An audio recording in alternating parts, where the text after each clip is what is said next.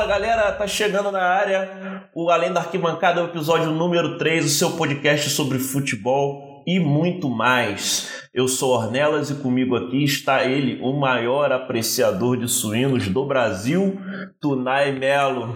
E aí, meu irmão, como é que você tá? É inacreditável que a gente conseguiu sobreviver é, a essas loucuras natalinas aí, essa maratona de, de confraternizações de final de ano para gravarmos aqui, estarmos aqui gravando o episódio número 3 do nosso podcast tão querido e praticamente sóbrios, né? Como é que você tá, meu amigo?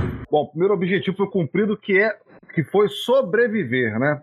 Bom, para quem é professor sabe que tem confraternização de escola, aí tem aquele churrasquinho, né? Entre os professores, para desejar boas felicitações para 2020. Aí você tem um grupo de futebol, aí você tem né, um grupo de amigos né, da antiga que gostam de se reunir para tomar uma cerveja, né, comer umas porcarias nos, no, no, nos bares, é, umas culinárias operárias que a gente está né, tá acostumado e aprecia.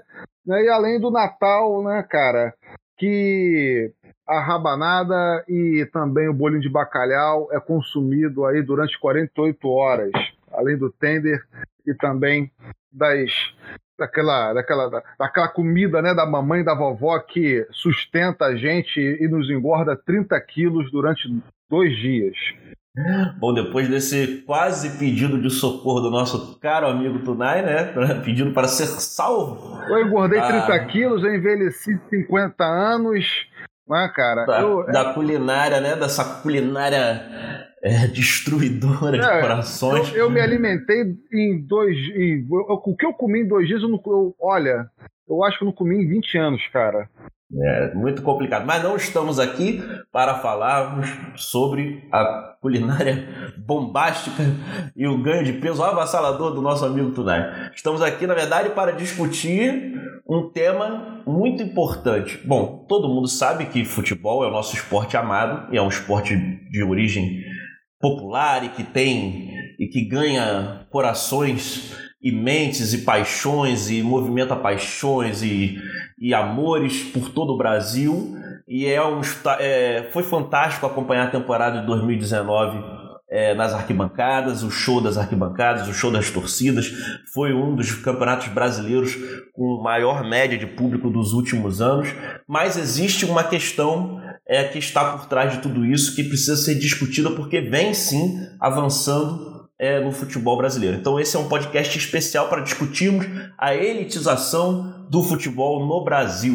Então, eu vou passar a bola aqui para o meu amigo Tunai. Meu caro amigo, você acha que esse processo de elitização do futebol brasileiro está em que fase e quando isso fundamentalmente começa? Aí, Ornelas, a, o processo de elitização do futebol, a gente, começa, a gente tem que é, analisar é, de uma forma histórica. O futebol, ele, ele é, começou por nas veias aristocráticas né, da sociedade.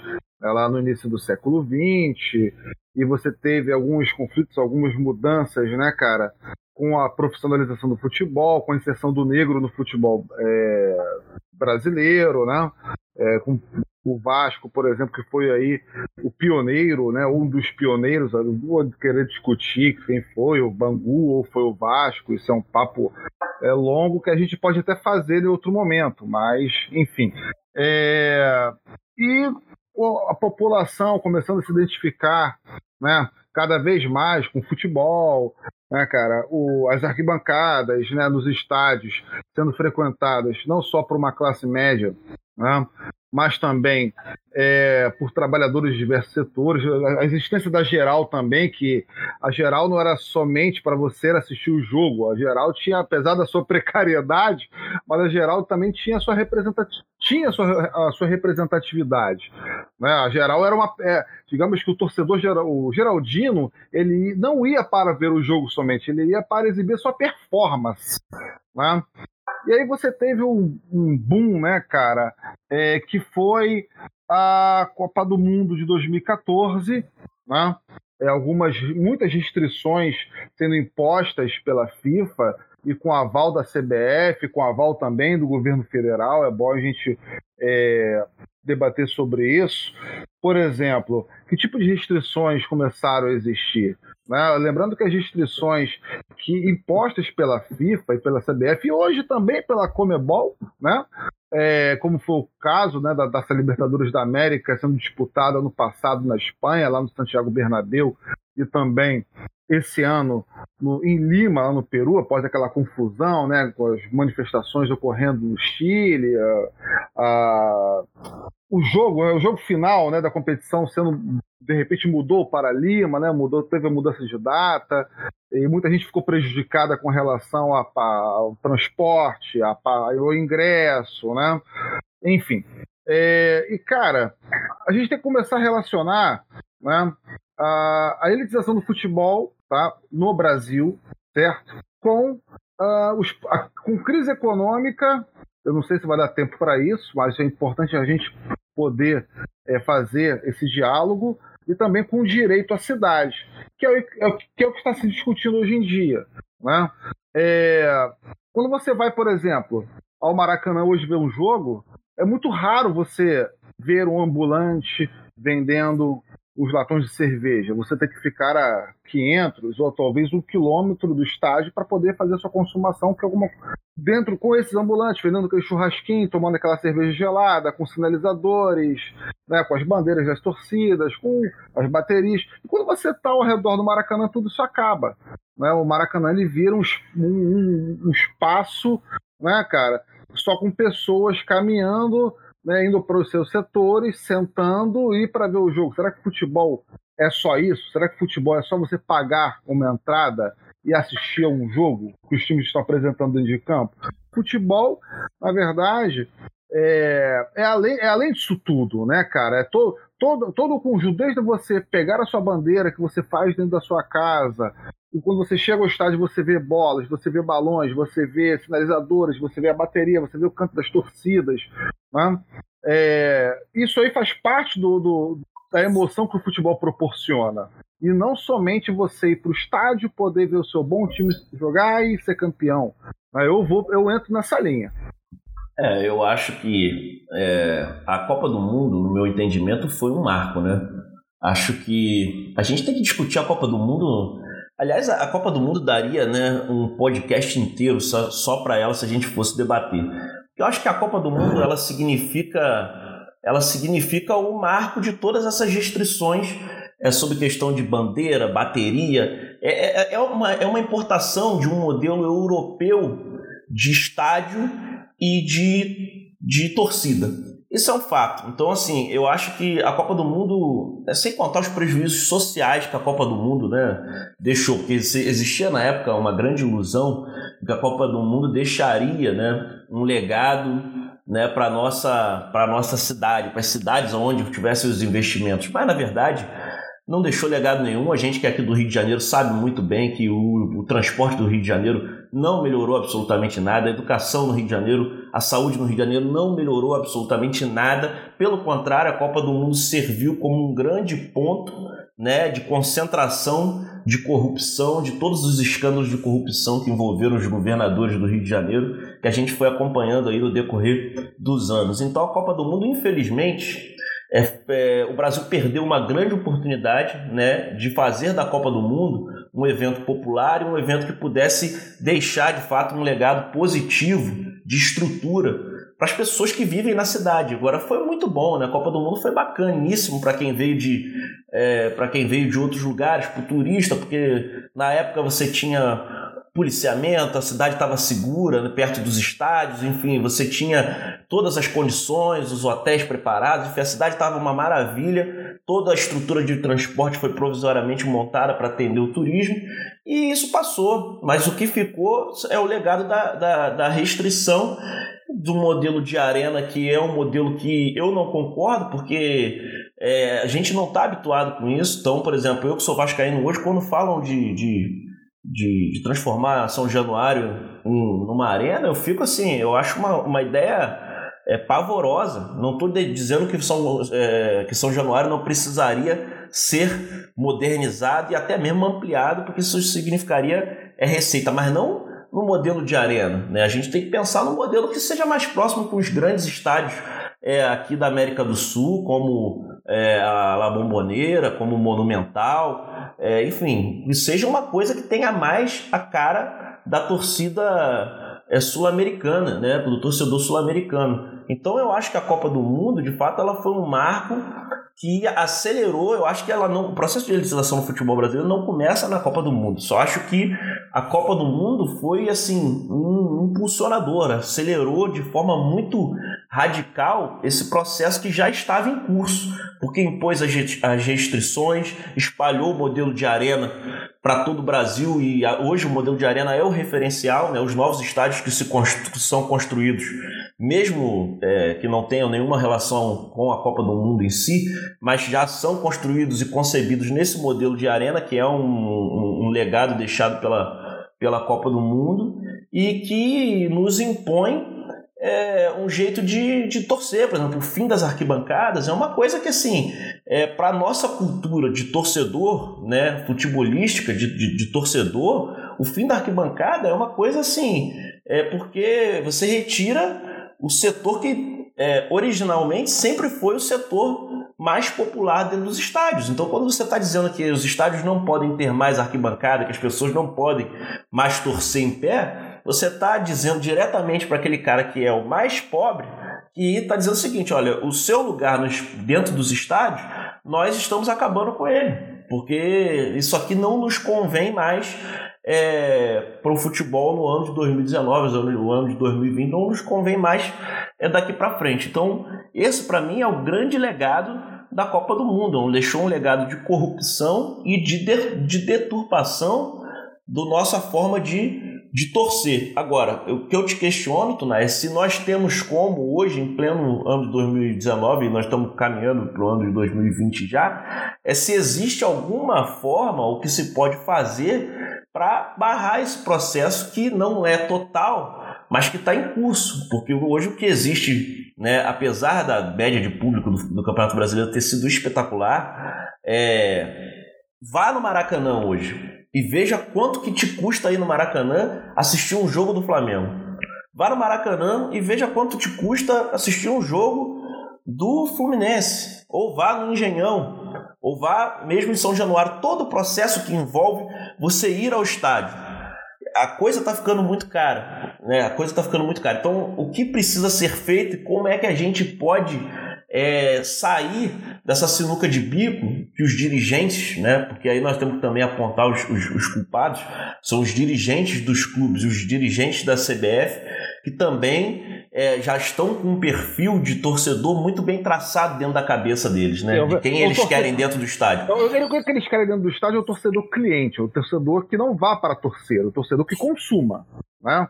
Essa é a discussão que a gente tem que entrar. Né? Qual, você muito, começou muito bem. Que tipo de torcedores eles querem? Quando eles, eu, lembro, eu lembro muito bem que nos anos 2000, né, quando eu, a, o, o que para mim foi o auge do processo de criminalização das torcidas organizadas, né? ali 2001, 2002, né? A gente não está querendo falar aqui, eu, aliás, eu não estou querendo dizer aqui que a torcida organizada é super santo, né? Que não deve ser é, punida pelos seus feitos, não é isso. Né? Mas a proibição dela, tá? É uma política de enxuga-gelo que acontece em todos os estados brasileiros, né? Em São Paulo, no Rio de Janeiro principalmente. E o legado que a Copa do Mundo deixou? Nenhum. Não, nenhum.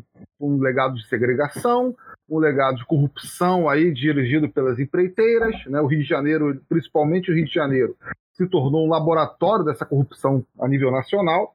Nós tivemos dois governadores presos, né? É, que foi o Sérgio Cabral e também o, o Luiz Fernando Pezão. E o futebol, né, cara, a, o torcedor, ele, digamos, Cornélio, já está percebendo isso. Né? Isso já está virando. Isso, isso, todo, toda mesa de bar que você frequenta, né? É, todo botequim que você vai tomar uma cerveja, onde tem torcedores assistindo o jogo lá naquela te, naquela TV de 29 polegadas resistindo ao tempo, o debate é justamente esse, né? É, o preço é porque você vai para os estádios. Né? Qual trabalhador hoje que tem a, né, a sua família que vai, que pode ir ao estádio de futebol? Né? É, o futebol está servindo a quem? Futebol está servindo à população ou está servindo somente aos empresários? né, ou, ou está servindo somente, somente os cartolas? Essa é a discussão, né, cara? É, hoje você vai ao Maracanã, você paga não somente o ingresso, mas você paga um transporte público caro, você paga uma consumação cara, né, uma cerveja né, no Maracanã está por volta de 8, 10 reais, né, isso dentro do estádio. Você tem a consumação também da um biscoito, né, cara? O famoso Globo lá no Maracanã tá por volta de cinco reais, seis reais. Um biscoito de polvilho no Maracanã é isso mesmo que você está escutando, cinco, seis reais. Né? Fora o ingresso, né, cara? O, o sócio, o, a burocracia do sócio torcedor para que você possa comprar é, o seu ingresso via internet, que muitos não, parece que não, mas muitos não têm acesso ao conhecimento como se faz né, cara, a utilização do sócio torcedor, né, muito menos sabem dos descontos que proporciona. Enfim, são muitas contradições que levam à exclusão do, do torcedor nos estádios e nessas, nessas arenas gourmetizadas. Né? Sim, e tem uma outra questão. É, o sócio torcedor, é, é, por isso que a gente tem que sempre medir, né? O, tor o sócio torcedor, eu acho assim, um, um programa fantástico. Eu acho que é muito. Foi lindo demais ver, por exemplo, a campanha da torcida do Vasco se associando em massa com os descontos lá que começaram na, na Black Friday e foram até, até o Natal. Foi muito bonito de ver. Mas só que nós temos que entender o seguinte. É, também temos que ter sensibilidade com aquele torcedor vascaíno, botafoguense, tricolor, flamenguista, enfim, de qualquer time que não tem condição, por mais que seja barato, não tem condição de assumir um valor mensal de qualquer plano. Às vezes não cabe no orçamento do cara ter um plano de 25 reais em que ele possa estar todo mês ajudando o clube.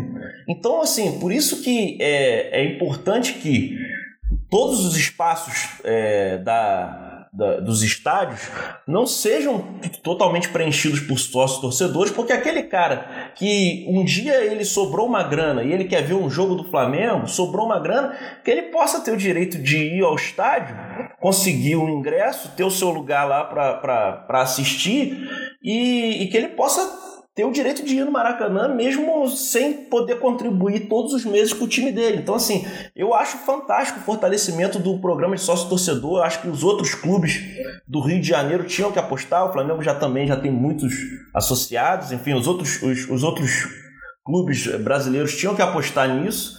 Mas só que é preciso entender que a realidade do torcedor mais pobre, mais popular, amante do futebol, é, é, a realidade de um trabalhador que muitas das vezes ganha um salário mínimo quando não está na informalidade.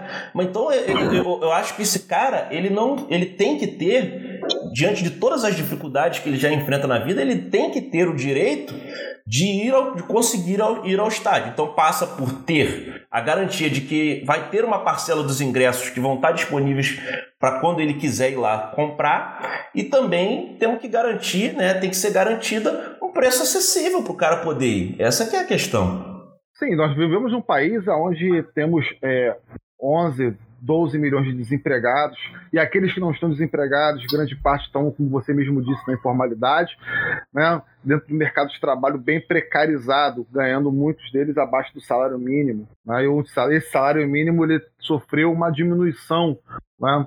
É, por um período né? A longo prazo, infelizmente. Né, cara, o, a miséria, o país de muita desigualdade, né, é, que infelizmente esse torcedor acaba ah, sofrendo com essa segregação, sofrendo com essa desigualdade. E a gente tem que discutir isso sim. Né? A gente tem, o futebol ele, ele tem que ir além dos números, das estatísticas. Né? Das análises táticas frias, eu penso dessa maneira, é por isso que o Além da Arquibancada ele existe. Bom, Márcio, é, sobre o sócio torcedor, eu concordo com você, até porque é, eu torço para um clube, né? O Flamengo ele está aí passando por um, digamos que tem uma diretoria, tá, cara? É, populista ao mesmo tempo tem uma diretoria que ela é extremamente conservadora, né, elitista, né? É, para um clube popular, infelizmente, é uma contradição muito grande. O sócio torcedor do Flamengo ele tem uma, as suas camadas de níveis, né? é, do valor que custa entre 29, 90 a 40 reais, até o valor de 200 reais, 300 mensais. Né? E os pacotes, por exemplo, que são, estão começando a ser vendidos para o Campeonato Brasileiro, né, principalmente, são, são pacotes com valores que o trabalhador ele não tem condições de arcar. Né? de dar 600 reais, mesmo sendo uma forma parcelada, né, para ir todo, a todos os jogos. Tem a questão das prioridades, né? É, e essa é uma coisa importada, essa é uma coisa importada diretamente da Europa, né? Na, na, na, na Inglaterra eles chamam né, de season ticket, né? Que é o pacote, você vende o pacote de ingressos é, por toda a temporada. né? que, que é uma coisa que é absolutamente fora, fora da realidade, da realidade brasileira. Mas claro que o torcedor hoje, que hoje, hoje, que acompanhou majoritariamente o Flamengo na sua campanha na Libertadores, dentro do Maracanã, esse cara ele pode pagar, entendeu? É essa que é a questão. Sim. A, gente, a, a grande debate é o seguinte: é, a, nós podemos não ser contra né, a, essa forma, essa comercialização de, do ingresso, dos sócios torcedores, dos pacotes, mas tem que ser revista para a nossa realidade socioeconômica. Inclusive, isso está, está, está sendo discutida, está sendo discutido, perdão, no, nos dirigentes da Premier League, né? O inglês, ele desde o do final, do início dos anos 90 para o final dos anos 80, com essa, também com essa, com essa segregação. Né? o torcedor inglês do o torcedor inglês é, do pub, né, ele está sendo cada vez mais é um torcedor periférico. Ele não tem condições de acompanhar os seus times na Premier League. Isso está sendo discutido muito. Né? O João Castelo Branco da SPN faz esse debate muito interessante né, sobre a frieza que ocorre dentro dos estados ingleses.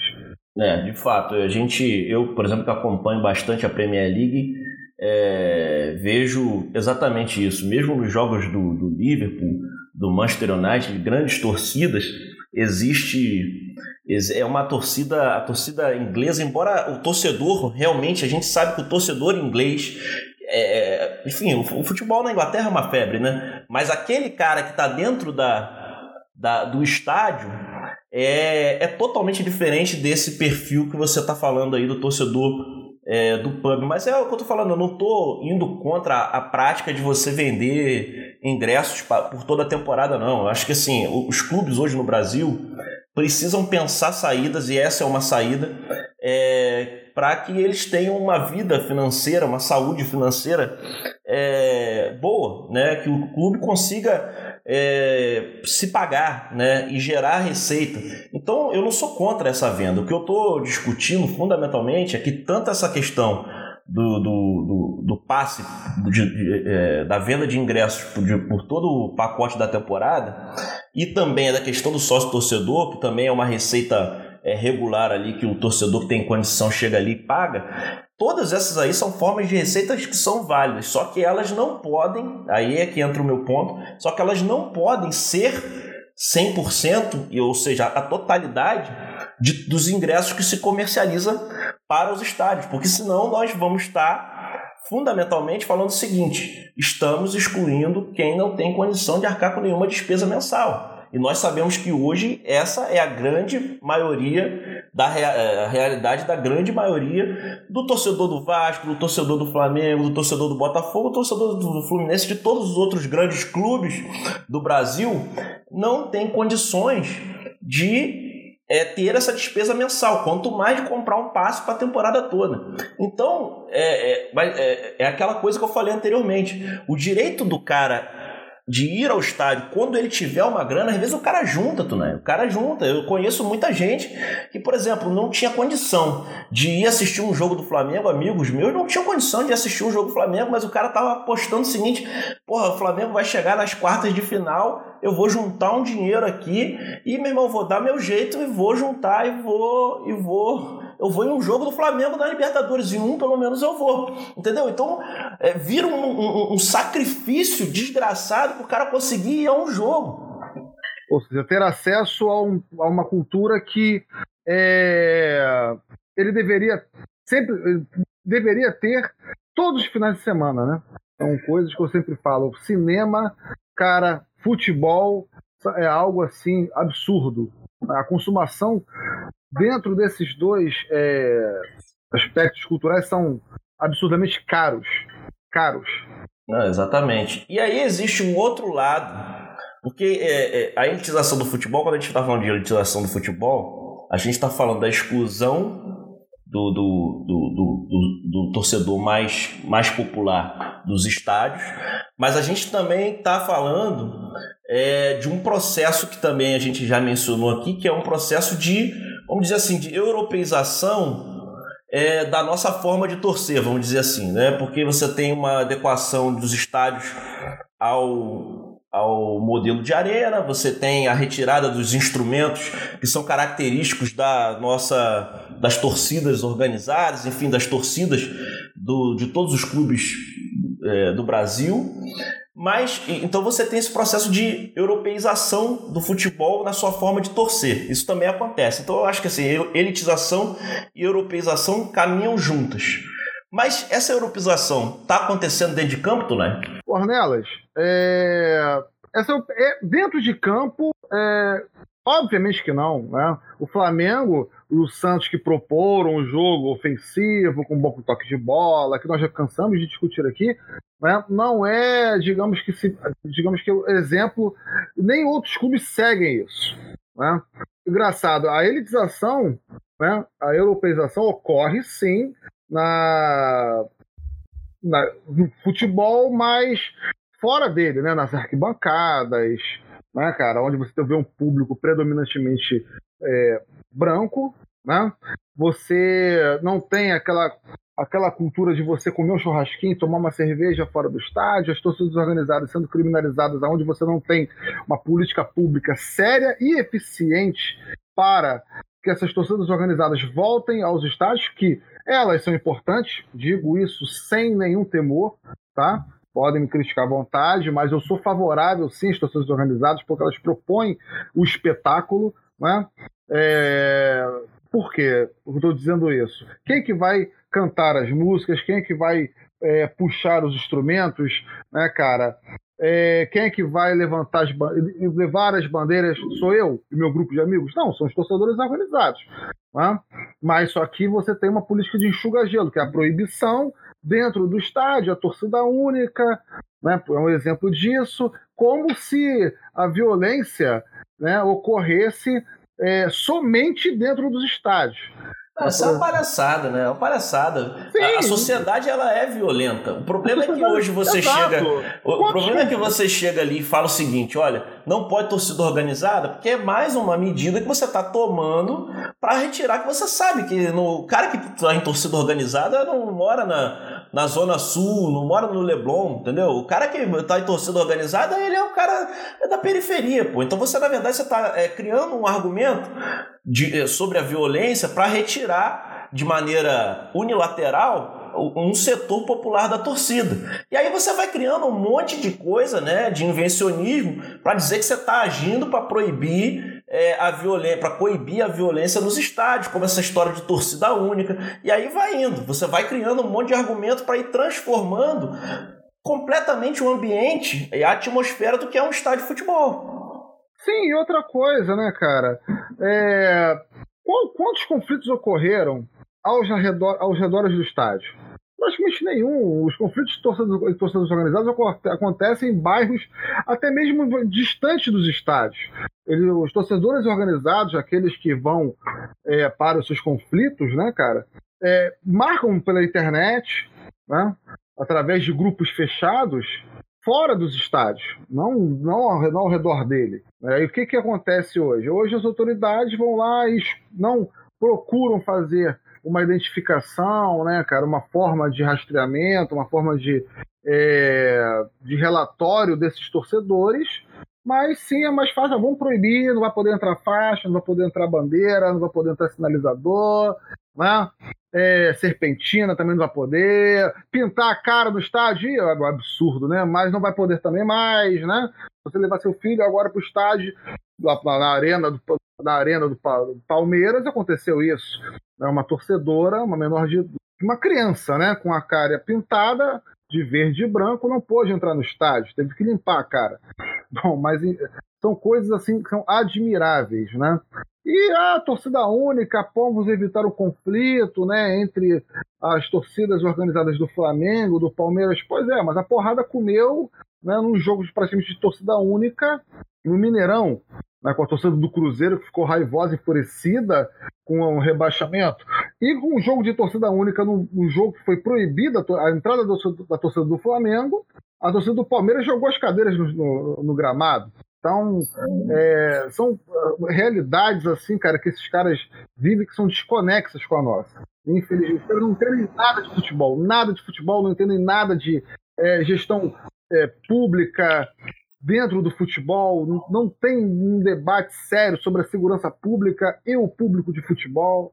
É, na verdade é um grande, é um grande argumento né, para modificar totalmente é, o ambiente de um estádio de futebol. Você imagina a gente ir para um Maracanã, né, imagina essa cena, né, como já aconteceu tantas e tantas vezes, um Vasco-Flamengo, é, um Fluminense versus Flamengo, com aquele Maracanã 50-50. Quantos jogos aconteceram né, nessas circunstâncias que nunca deram problema? A, a, cara, se você pegar na estatística, você vai ver que é uma proporção ínfima de jogos em que acabam é, em violência. Claro que eu não estou dizendo que você não tenha que pensar e se preocupar com, com a violência dentro do estádio de futebol. Né? Você, claro que você tem que criar o um ambiente mais seguro possível. Só que assim, é, é, é enfadonho dizer que não pode acontecer um jogo de futebol com torcida é, mista, 50-50, num grande estádio como Maracanã, sem que tenha violência. É enfadonho você dizer que você tem que retirar a torcida organizada porque ela é que é a, o motivo de toda a, a violência que acontece dentro dos estádios. Não estou dizendo que as torcidas organizadas também não cometam seus, seus equívocos. Tá? É claro que se, se erra, se briga, se persegue torcedor de, outra, de outro time, é, tem que ser punido, tem que ser responsabilizado por isso. Né? Mas só que não dá para responsabilizar a torcida organizada e quem dirá cometer a atrocidade de, pô, você vai ter um clássico Flamengo contra o Vasco 100% de torcedores do, do, do, do, Flamengo, 100% de torcedores do Vasco. Gente, isso não existe. Todos nós crescemos é, é, frequentando estádios. Né? Eu vi, fui, mas não dá nem para contar quantas vezes eu fui assistir é, jogos do Vasco e pouquíssimas vezes presenciei é, cenas de violência dentro dos estádios. Então nós também temos que é, combater esse discurso que quer transformar, que quer dar ao futebol uma aparência de, de barbárie, né? Para ir e com isso, né? Você combater a barbárie, você vai expulsando gradativamente os pobres, né? Porque na verdade os pobres, na concepção dessa, dessa plataforma de elitização do futebol, o pobre representa a barbárie. Então, o cara que é mais rico, mais educado, tem acesso às melhores escolas, esse é o é o cara que tem na concepção desse, desse perfil elitista de torcedor, esse cara é o cara que tem menos chance de brigar. Ele não, esse cara não vai brigar dentro de, de, de, de, do estádio. O cara que vai brigar é o cara que chega ali que quer beber cerveja a dois contos. É, é, é, então tem um processo todo de elitização que associa a barbárie que acontece dentro dos, dos estádios, eventualmente, né? Muito eventualmente, dentro dos estádios, ao pobre. Essa que tá. Essa é a discussão. Sim, perfeitamente, né, cara? É, a, a desculpa esfarrapada, né? O, o que eles vendem, né? O que eles, o que eles é, propagam o senso comum de que ah, você vai para o estádio de futebol, você vai ter conforto, né? E aí a família brasileira voltando aos estádios de futebol. Acabou. Que família brasileira é essa? Né? Que está voltando aos estádios, né? Que estão nos estádios. É uma. Claro, a gente não vamos aqui entrar em embate que é, a classe média não tem que entrar no estádio, né, cara? Quem tem dinheiro é, não pode, não é bem-vinda no estádio de futebol, não é isso. A discussão não é essa. A discussão Sim, não é, tem nada a ver. Exatamente. A discussão é aquela galera que sempre bancou o futebol, sempre esteve lá acompanhando o seu time, tá? É, nas arquibancadas, fazendo festa, tá? É, pouco se lixando para o consumo, mas preocupada somente em ir para o estádio de futebol para torcer, para vibrar, para cantar, né, que são os, os menos favorecidos, né? É, das favelas, das periferias, estão cada vez mais sendo excluídas dentro da, da cultura do futebol. É isso que a gente tem que começar, é isso que a gente tem que debater. Sim, porque, por exemplo, quando acabaram com a geral no Maracanã, o discurso que se fazia, por que vai acabar com a geral? O discurso que se fazia na época é que a geral era antiquada. Era antiquada, era um troço ultrapassado, que não existe em nenhum lugar, que só existe ali no Maracanã. Então, assim, você usa um discurso, por que, que é antiquado? Porque é, quem, quem, frequenta ali é o povão, pô. Por isso que é antiquado. Então a gente tem que, que se levantar, porque hoje o cara que ganha um salário mínimo, ele tá fora do estádio. Mas se esse processo continuar, eu que sou um professor, você que é um professor, amanhã seremos nós que vamos estar tá fora. Entendeu? Então é essa discussão que nós temos que fazer. Sim, Exatamente, né? É, cada, cada vez mais vai ser, vai ser restringindo, né? É, e a discussão que a gente tem que fazer, cara, é que essa europeização, né, como você muito bem abordou, me perguntou e a gente discutiu aqui, ela, ela não acontece dentro de campo, tá? É, ela acontece assim fora tá? das quatro linhas dos, dos gramados, né? da, da, da forma das, das, táticas, da técnica, ela acontece assim fora dela. É, de que maneira nós podemos resistir a isso? Não, o que, o que, o que eu queria falar quando eu falei é, sobre europeização é, é, porque a gente também tem que ser racional em algumas coisas, né? Então, por exemplo, eu acho que essa tentativa de castrar o nosso jeito de torcer é péssimo.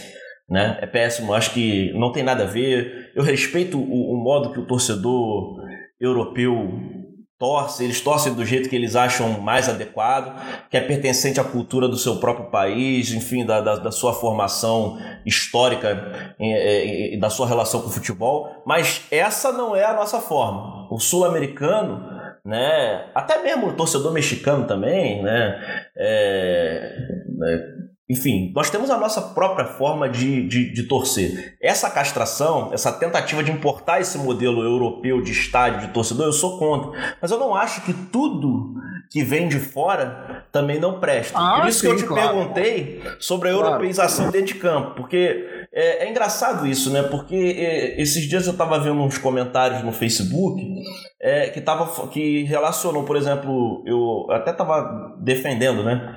Enfim, tava, foi, foi até a notícia da contratação do, do Gesualdo pelo Santos, que é mais um treinador português e europeu.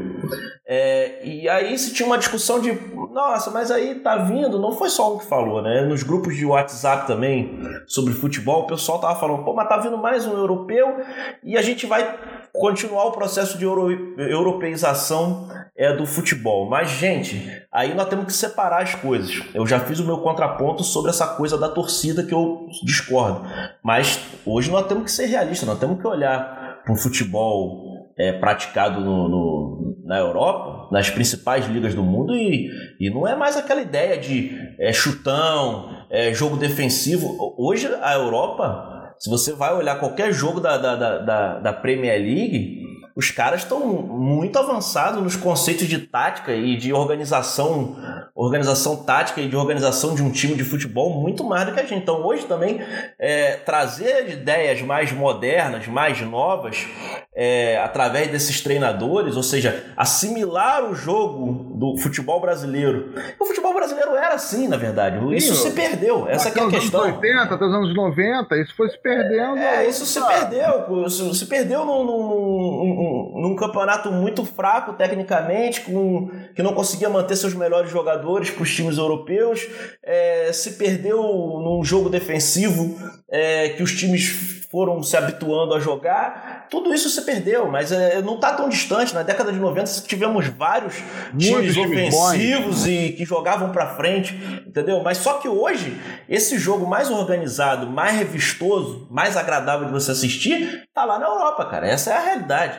Entendeu? Então, se a gente. Hoje, a gente tem que se aproximar deles, cara. Entendeu? O, o 7x1 que o Brasil tomou é, da Alemanha não é, é, Claro, o resultado é absurdo, né? Mas não é uma fatalidade. O Brasil. O Brasil, nas últimas Copas do Mundo, vem jogando exatamente dessa maneira, cara. Uma maneira é, retroativa. Isso representa a mentalidade do nosso futebol como um todo. Você vê a situação que se encontra hoje a seleção é, brasileira, né? Que não tem, acho que não tem um torcedor que vai defender hoje. É um futebol então, óbvio, pragmático. É, né? Porque pragmático é o que resume, Tunai. É, é isso. Pragmático é a palavra que hoje resume o futebol que se pratica dentro do Brasil. É pragmático. Os técnicos armam os seus times pragmaticamente para fazer o mínimo para vencer. Entendeu? E, e acabou.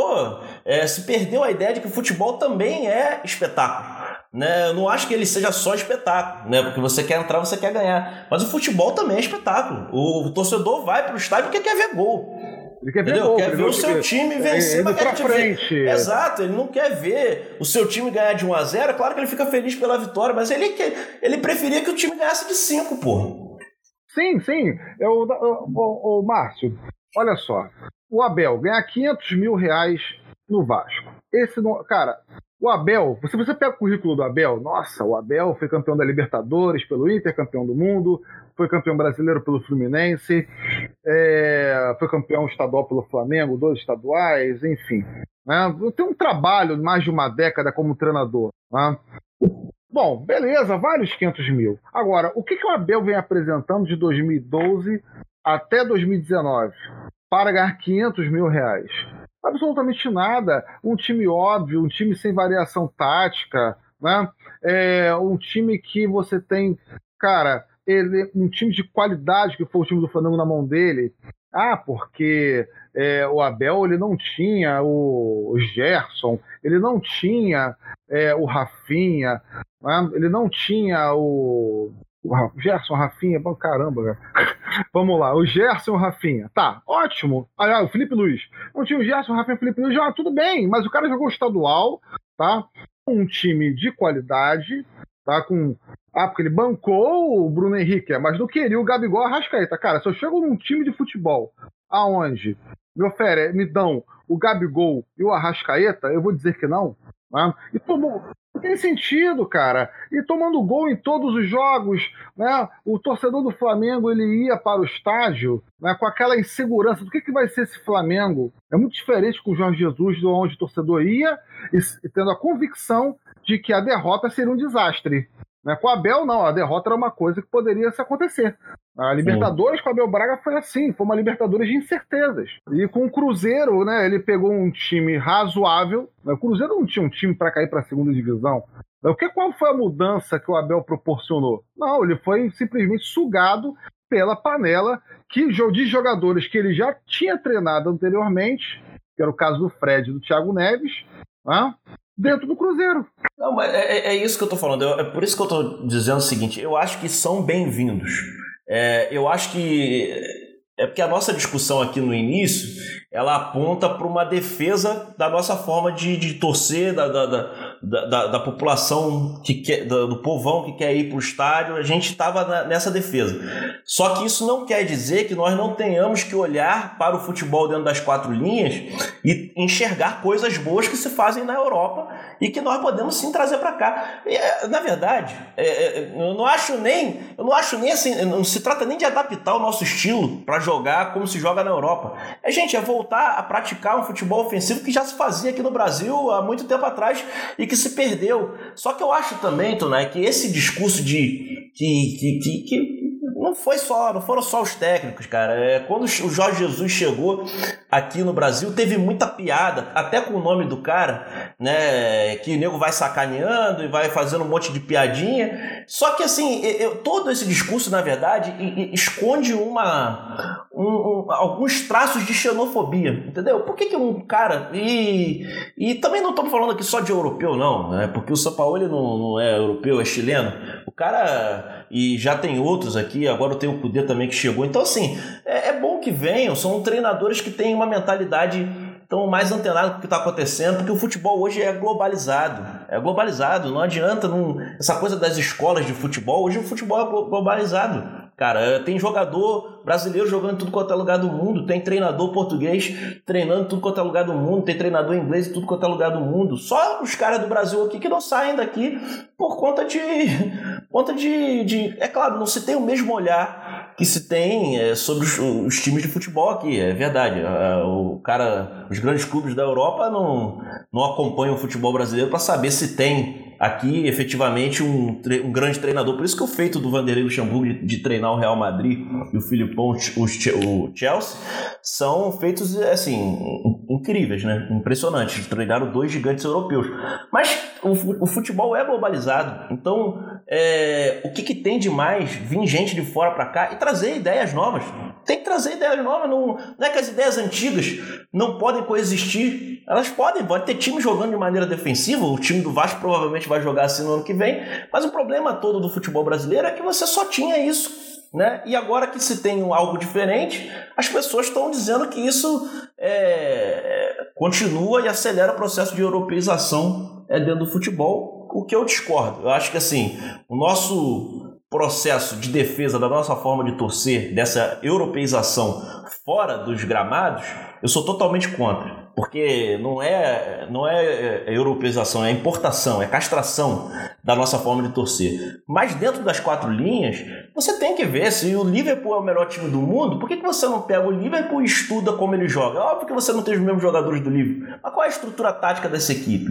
Qual é a estrutura tática dos grandes times que fazem a é, que, que, praticam o melhor futebol no país. Será que esses caras, Abel Braga, que você citou, entre outros, analisam isso? Será que eles estão preocupados em fazer, em, em, em entender como o futebol é, é, jogado ao redor do mundo e por que não tentar jogar de maneira melhor? Será que esses caras têm essa preocupação? Eu acho difícil, acho que não. Sim, é isso, né? É, há um paternalismo aqui muito grande que faz com que caímos a cada vez mais dentro de, de, do limbo futebolístico. É isso que está é, acontecendo e, sinceramente, né, torço muito, muito que os, torce... os novos treinadores aí, como é o caso do novo treinador do Santos, o português, que é o, que é o Josueldo, né? Josualdo. Josualdo, né? Perdão.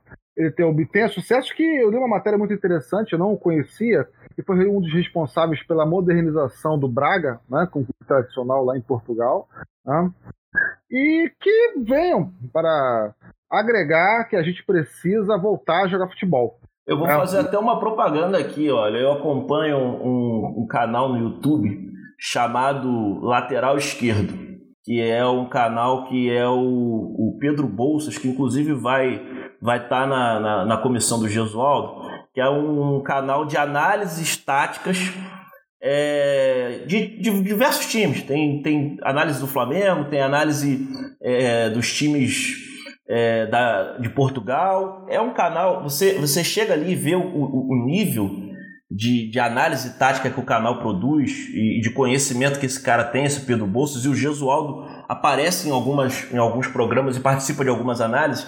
Para quem gosta de análise tática, é espetacular. Eles fazem uma análise, por exemplo, da estrutura de jogo do time do Palmeiras, do Mano Menezes, que assim, eu, eu fico com, eu ficaria com vergonha de ser treinador e, e, e ver uma pessoa eh, apontar tantos, mas tantos, mas tantos erros descabidos na organização tática da equipe. Então fica aí a minha, a minha dica e a minha recomendação. Vale a pena. O nome do canal é Lateral Esquerdo. É só digitar lá no YouTube que que, que aparece. É bem legal para quem gosta de análise tática. Bom, eu estou fechando a minha participação aqui no podcast. A gente produziu um, um debate pô, bacana, né? Muito hoje a gente, a gente, hoje a gente falou mais das questões é, extra-campo, mas que tem é, mas que tem permeado, porque futebol é a nossa paixão e é como o Tunai bem colocou em uma fala anterior, é, pra gente não é só torcer, né? Não é só ver o jogo e ir embora. É, torcer pra gente é uma mística, envolve muita coisa. Envolve você reunir a família, envolve você reunir os amigos, envolve você é, beber antes do jogo, beber durante o jogo, beber depois do jogo, envolve você fazer churrasco com a galera, você fazer festa. A gente gosta disso, é todo o envolvimento e tudo que a gente pede e defende é que isso não seja tirado, né? Que essa, essa alegria, né? Que esse lazer do cara mais pobre não seja completamente, está sendo pouco a pouco retirado, mas que não seja totalmente é, tomado de suas mãos, né? que seu direito de ir ao estádio possa ser é, respeitado. Foi muito rico o debate, vou passar aqui para o meu amigo Tunai fazer a sua despedida, mandar o seu os seus abraços finais aí, porque 2019 está acabando e 2020 vai ter muito mais além da, da arquibancada. Valeu, Ornelas. 2019 me despeço. Né? Um ano bem difícil, né? Um ano bem. Pra gente foi um ano bem, assim, é, é, conflituoso, mas as esperanças, né? Para um ano melhor em 2020 continuam de pé, né, firmes e firme e forte. E o Além da Arquibancada é isso, né, cara? A gente debater tá, futebol, cara, como nós vemos no dia a dia, né? Nos bares, né? Uh, nos botequins, né? Nas peladas dos finais de semana, né? É falar, cara, pra gente como a gente. Né? Então eu quero saudar a galera que pô, nos ouviu aí, que mandou as críticas pra gente né? É, poder melhorar, poder avançar. E em 2020 vamos debater futebol, vamos continuar resistindo aí por um, por um esporte, né? por um futebol cada vez mais democrático e popular. É isso. Valeu, rapaziada. Grande abraço para todos e bom, bom fim de ano. Valeu, valeu. Fui.